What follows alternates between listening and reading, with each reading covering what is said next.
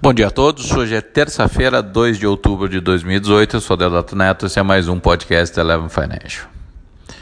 E não é que Donald Trump fez um grande acordo de verdade com o México e Canadá.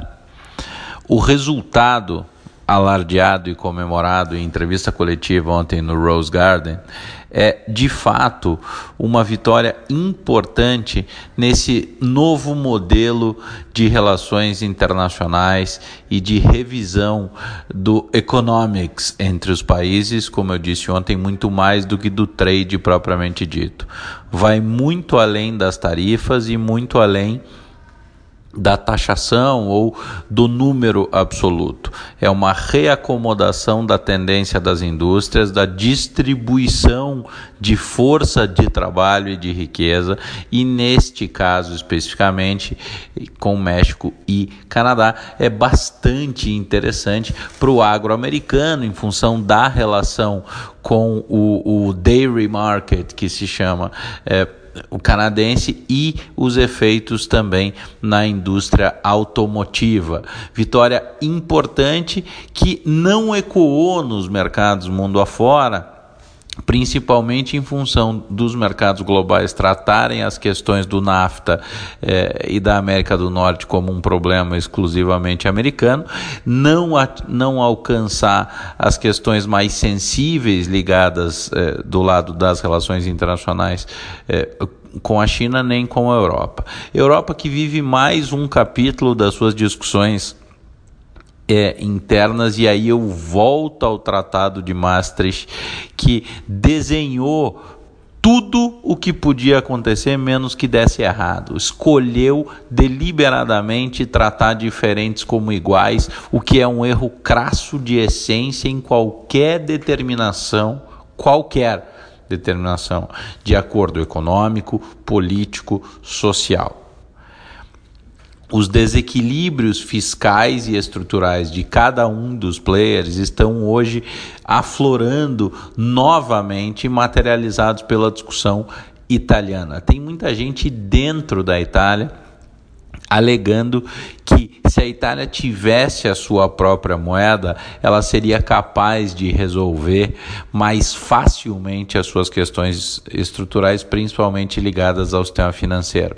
O que não deixa de ser é, uma verdade, principalmente quando a gente fala que artificialismos que destroem valor no longo prazo, são plausíveis e possíveis de acontecer em ferramentas mirabolantes e inconsequentes de gestão de política econômica e monetária. Agora, dizer assim, me deixa sozinho que eu me viro, sendo que você viveu e criou-se é, é, e evoluiu e mamou nas tetas de uma zona do euro criada paternalista, centralizadora e que dependeu do Banco Central Europeu para financiar um ciclo de expansão que nenhum desses principais players trabalhou as suas questões internas de desequilíbrio, me parece um daqueles casos em que o italiano limpou a massa, comeu todo o espaguete e agora quer cuspir no prato que comeu. O nó da zona do euro é muito difícil de desatar. Não é simples. Quem está tentando fazer, e mesmo assim com muita dificuldade, é o Reino Unido, que, digas de passagem, jamais entregou a chamada soberania da sua moeda tendo mantido a libra esterlina como principal é, moeda da sua economia, principalmente do lado da dívida.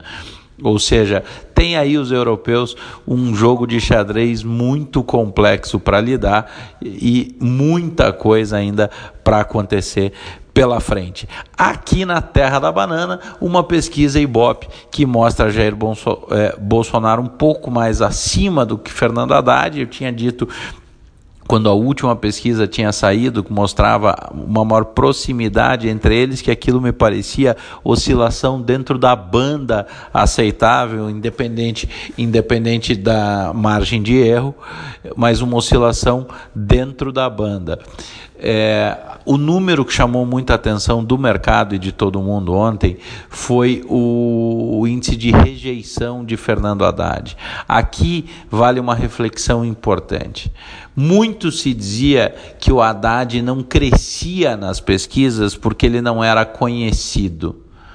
A atenção que me chama é o seguinte: quanto mais conhecem Fernando Haddad, mais rejeitam Fernando Haddad.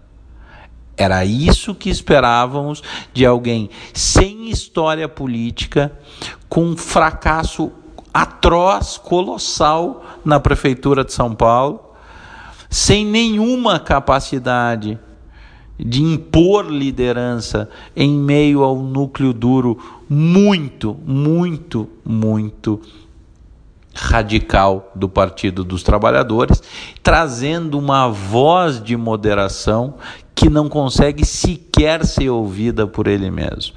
A falta de capacidade de construir razoabilidade em meia dúzia de argumentos sucessivos, sem tropeçar na doutrina trotskista ser imposta no seu plano de governo, tem levado à rejeição de Fernando Haddad às alturas.